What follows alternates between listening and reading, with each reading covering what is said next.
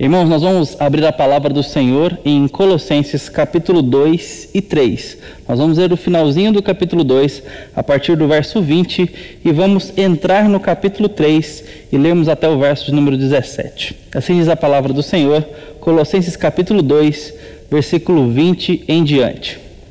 Se morrestes com Cristo para os rudimentos do mundo, por que, como se vivesseis no mundo, vos sujeitais a ordenanças? Não manuseis isso, não proveis aquilo, não toques naquilo outro, segundo os preceitos e doutrinas dos homens.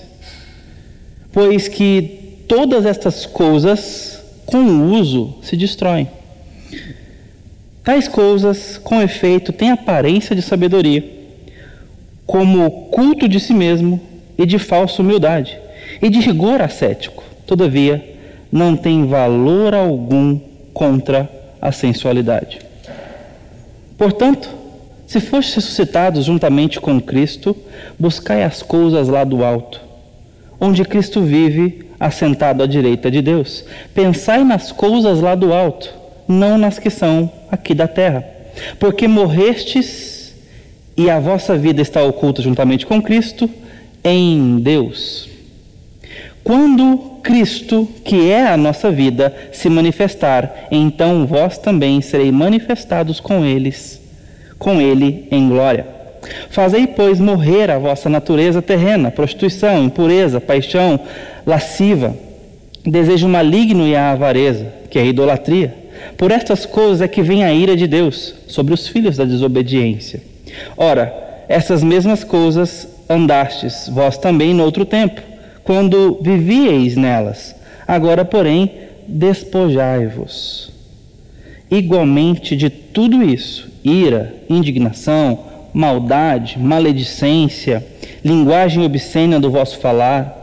Não mintais uns aos outros, uma vez que vos despistes do velho homem com os seus feitos, e vos revestistes do novo homem, que se refaz para o pleno conhecimento, segundo a imagem daquele que o criou, no qual não pode haver grego nem judeu, circuncisão nem incircuncisão, bárbaro, cita, escravo, livre, porém Cristo é tudo em todos.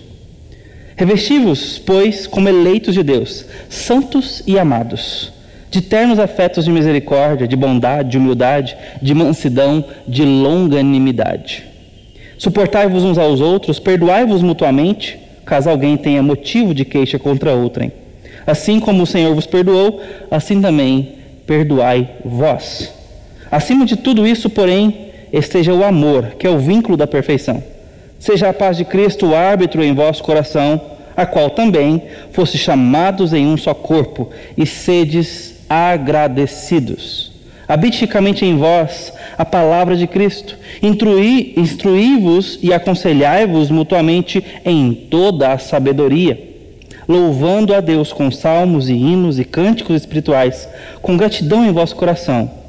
E tudo o que fizerdes, seja em palavra, seja em ação, fazei-o em nome do Senhor Jesus, dando por ele graças a Deus e Pai.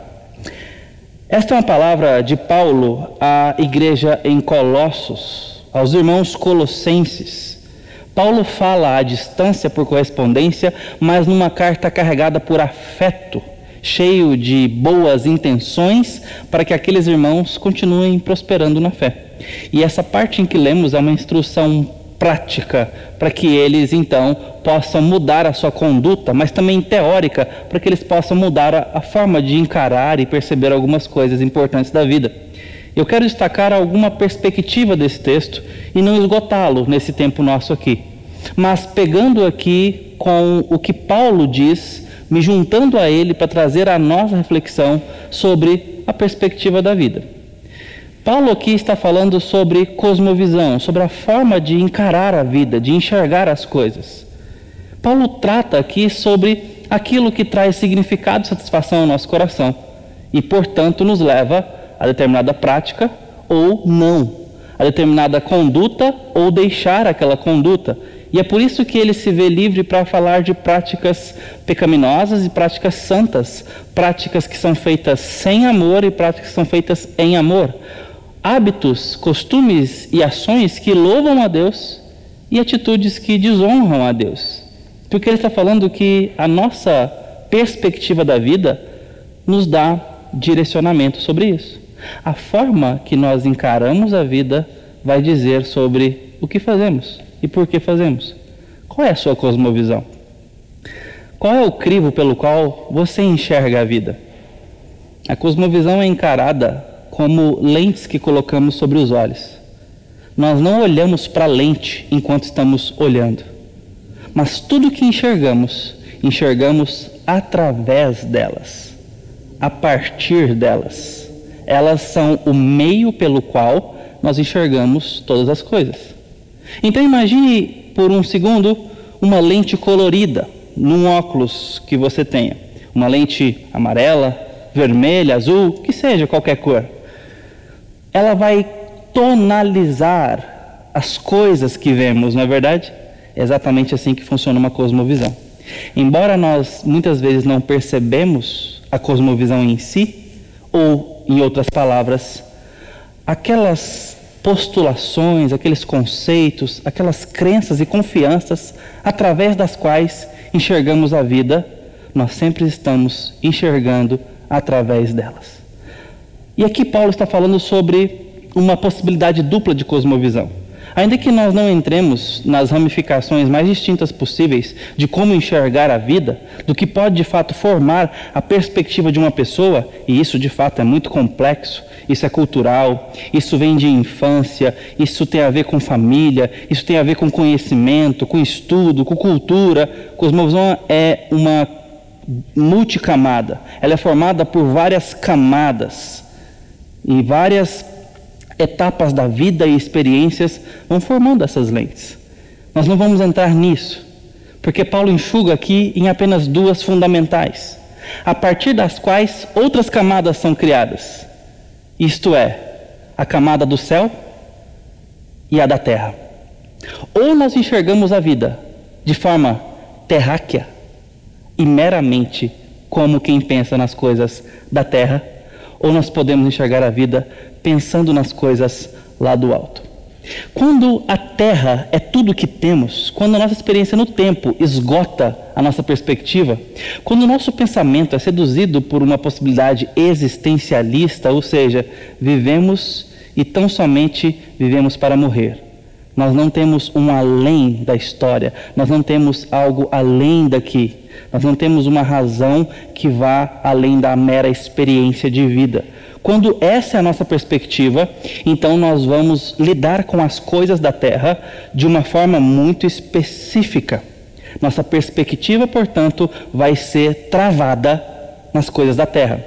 Perceba que quando isso acontece, e é o mais natural que aconteça, quando nós não temos uma visão celeste das coisas terrenas, nós vamos nos apegar às delícias desse mundo com um apreço desproporcional ao valor que elas têm.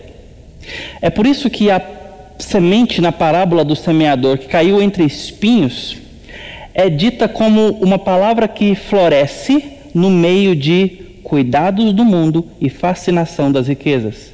É assustador perceber como que o Senhor coloca os espinhos sufocantes como coisas tão agradáveis e aparentemente desejáveis e tão amistosas como cuidados, como coisas fascinantes no conforto da riqueza, na exuberância, na confiança, em tudo que ela possibilita, no poder que ela possibilita.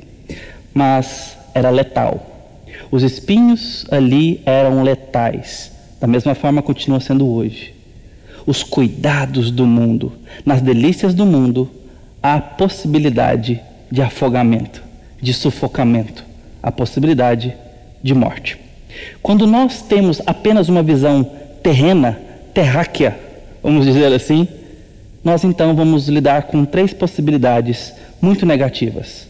A primeira delas é o vício, porque se o que temos é tão somente, como diz Paulo, as coisas do mundo, os seus rudimentos, nós então vamos nos apropriar das suas ah, delícias, dos seus sabores, compulsivamente para encontrar significado e satisfação. Porque nós nascemos para isso. Nós nascemos para encontrar significado, propósito e realização. Todos nós cri fomos criados assim. Tanto ímpio quanto justos lidam com essa lei dentro de si. Nós queremos nos preencher de significado. Nós queremos encontrar satisfação na experiência da vida. E é por isso que os vícios são explicados. Porque nós, então, tendo apenas perspectiva da terra, nós nos afogamos nela. Nós, então, temos na comida um significado pelo paladar, pelo prazer do paladar, pelos sabores, e viciamos em comidas, viciamos em drogas, em entorpecentes, em bebidas, viciamos em experiências fisiológicas, porque tudo que temos é a terra.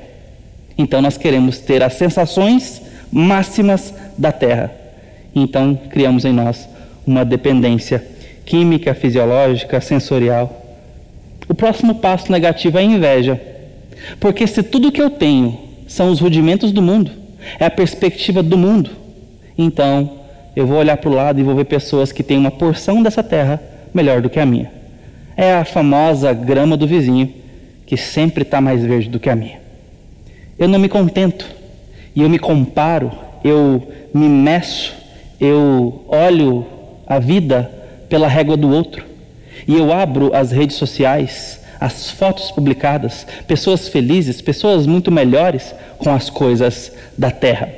Com a casa mais no lugar, mais em ordem, com os filhos aparentemente mais saudáveis, mais comportados, com o rosto mais saudável, com um corpo melhor que o meu, com coisas e bens melhores. E eu então vou para o caminho da inveja, porque a minha perspectiva é das coisas da terra. Mas então somos levados a uma terceira questão negativa que supera o vício e a inveja, a insatisfação. E é a insatisfação que nos deixa à deriva. É a insatisfação que faz com que tudo não valha. É a satisfação que move, por exemplo, a tônica melódica de Eclesiastes onde o sábio que perseguiu com sabedoria todas as delícias da terra e experimentou de todas elas e chega numa conclusão absoluta: é vaidade. De tudo que acumulei, recebi, experimentei. Dos bens do ouro, das posses dos sabores, das experiências sexuais, das experiências de política e de poder, de influência, é vaidade. É correr atrás do vento e me deixa no vazio.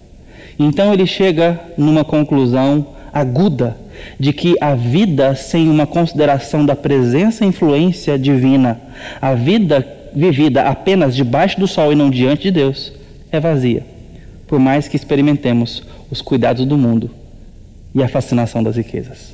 Nos deixa como um balão vazio, prestes a estourar a qualquer momento. E nós por insatisfeitos, percebemos nossa finitude. E isso acaba com a nossa motivação e de fato mostra que a nossa perspectiva, se apenas desse mundo, nos deixa extremamente sufocados, limitados. E isso pode nos levar à quebra total de vigor, pode nos levar a picos depressivos e aumentar a nossa sede por significado, satisfação e propósito. O que fazer diante disso? Nós precisamos mudar nossa perspectiva. Porque quando eu tenho apenas as coisas da terra, eu vou atrás do vício porque quero retribuição. Eu vou atrás da inveja e caio na comparação. E bebo da insatisfação porque estou esbarrando na frustração. E Paulo, então, ao falar com ele, começa dizendo: Se morrestes com Cristo. Paulo começa falando pela morte. Se vocês tomaram a sua cruz para seguir a Cristo, lembrando de Marcos 8, quando Cristo nos convida a tomar nossa cruz e segui-lo, de modo que ganhar o mundo e perder a alma é uma conta que não se paga. Ainda que o mundo fosse colocado aos nossos pés, sem a mudança de vida e o novo nascimento que vem na morte de Cristo e na sua ressurreição nada valerá. C.S. Lewis comenta nas suas grandes obras, ele cita isso em pelo menos dois grandes bons livros. Ele fala sobre esse anseio nosso, nossos desejos, nossos sonhos múltiplos como ser humano. E ele chega ao ponto de dizer que a insatisfação humana é porque há no homem desejos que o mundo não pode satisfazer. E se encontramos esse desejo em nós, a razão muito provável é que nós fomos feitos para outro mundo. E aqui ele está dizendo sobre essa busca que só pode ser saciada com aquilo que Deus dá, com a satisfação que Deus dá. Antes disso, o homem caminhará, nadará e morrerá na praia. Nós precisamos ser encontrados por Cristo e precisamos encontrá-lo gracioso para que sejamos satisfeitos. Então, Paulo, ao dizer sobre a morte, se morremos com Cristo, deve morrer também em nós estas coisas. Os versículos 20 e 23 falam sobre isso. Perceba. Se morrestes com Cristo para os rudimentos do mundo, porque como se vivesseis no mundo vos sujeitais às ordenanças. Ele está dizendo aqui sobre o fato de que se nós morremos com Cristo, de fato, as coisas é, presentes no mundo que são mera aparência, mesmo as religiosas, não nos susterão. Elas terão apenas reforço de vaidade. E nesse tempo de pandemia, nós temos questionado muitas questões litúrgicas. Eu tenho lidado com muitas pessoas via rede social, ou mesmo me correspondendo pelo telefone, que estão num apego muito grande com o desigrejamento e desigrejamento aqui falando das quatro paredes que cercam a nossa realidade. É interessante a gente estar aqui agora falando e vocês podendo ver esse templo vazio. Porque muita gente tem reforçado uma aparente piedade ao dizer: Isso, a igreja não é templo, a gente está vendo isso. A gente está vendo que a igreja não são quatro paredes. A gente está vendo que a igreja é espiritual. Olha, isso é verdade. Isso é muito verdade. E Paulo está falando sobre essas coisas aqui. A igreja não é feita de paredes, a igreja não é feita de tijolos. A igreja não é feita de estrutura ou infraestrutura. A igreja é feita de pessoas, de espiritualidade, de verdade espiritual. Todavia, nós precisamos ver se a nossa motivação está contundente com o resto da argumentação de Paulo, que começa dizendo para uma perspectiva de vida que considera morrer com Cristo. Eu estou valorizando a verdadeira igreja nesse momento porque eu de fato encontro o seu significado espiritual nas pessoas que a igreja é, naquilo que ela significa no sangue de Cristo que nos une, como Paulo diz aqui, Fazei, pois, morrer a vossa natureza terrena, prostituição, impureza, avareza, maledicência, ira, indignação, linguagem obscena, mentira, mas revestivos do novo homem, no qual não há grego, não há judeu, não há circuncisão, nem incircuncisão, bárbaro, citra, escravo livre, não há negro, não há branco, não há pardo, só há pessoas é isso que eu estou vendo quando eu valorizo a igreja espiritual feita por Cristo? Ou estou valorizando o meu conforto e a minha indisposição com pagar o preço de servir a Deus na minha comunidade local? Com pagar o preço de me levantar e ir à reunião que acontece em quatro paredes, ou na casa de um irmão, ou numa reunião de acampamento, ou num retiro, ou em qualquer outra reunião que nós possamos promover como igreja. Eu preciso tomar muito cuidado com o meu coração. Eu não posso me apegar ao ritual religioso, porque ele não tem poder contra a sensualidade, as coisas da carne e os ímpetos do coração desviado. E é isso que mostra onde está a verdade do nosso coração. Se eu não fizer morrer as paixões da carne, se eu não fizer morrer a minha língua maledicente, irascível, a minha vontade torta em relação a outras pessoas, os meus desejos corrompidos, se isso não está morrendo, quem sou eu para falar sobre igreja verdadeira, sobre templo ou falta de templo? Eu preciso colocar o meu coração no lugar. Porque o rito religioso e as práticas aqui usadas pelos colossenses, como culto a anjos, datas, calendário litúrgico, é disso que Paulo está falando aqui. Essas coisas não tinham valor em si mesmas. E aqueles irmãos estavam muito apegados a isso, desvalorizando muitas vezes a presença do Espírito Santo que os conduzia em amor aos outros. E é isso que Paulo está dizendo aqui. Se nós queremos pensar como quem morreu com Cristo, se nós queremos evidenciar a prova de que Cristo nos transformou, que somos igreja, que de fato somos a noiva de Cristo, então nós precisamos fazer morrer todas essas coisas. Precisamos nos esforçar por dar evidências da morte daquilo que não combina com Cristo. A igreja do Senhor preza por pureza, por santidade e por vida. Mas sobre todas essas coisas, como diz Paulo, acima de tudo, verso 14, porém seja o amor. Se nós não estamos dando provas de amor uns para com outros, as pessoas que a igreja é, então eu não posso falar sobre igreja. Eu não tenho o que falar, porque igreja é isso: pessoas se amando na prática. A outra perspectiva que nós temos aqui, que contrasta com terra, com uma perspectiva apenas terrena, é o céu, ou as coisas lá do alto. E Paulo então agora entra não mais na palavra morte, mas na palavra ressurreição. Se por um lado morremos para viver a terra, ele também fala que nós ressuscitamos para viver na terra com os pensamentos lá em cima. A cabeça nas nuvens, mas os pés na terra. Os pés na terra, mas a cabeça pensando pensamentos lá do alto. Então, ele começa a contrastar algumas coisas. Capítulo 3, 1 a 4. Porquanto se fostes ressuscitados juntamente com Cristo, buscai as coisas lá do alto, onde Cristo está assentado e vive à direita de Deus. Pensai nessas coisas. Pensai.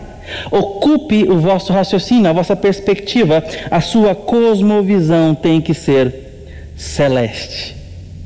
É viver a terra com a perspectiva agora revelada.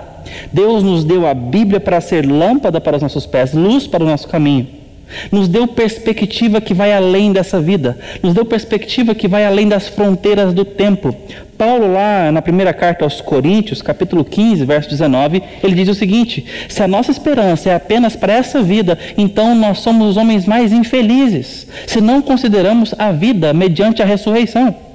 Deus está nos dando na vida com Cristo, ao morrermos com Cristo em fé, ao sermos ressuscitados com Ele, uma perspectiva de viver o tempo com a consideração da eternidade. Isso, em termos práticos, significa viver a minha vida cotidiana pensando as coisas do céu ou reveladas lá do alto para que eu viva e para que eu espere coisas além destas coisas. Espere um tempo além desse tempo. Espere experiências além desta experiência.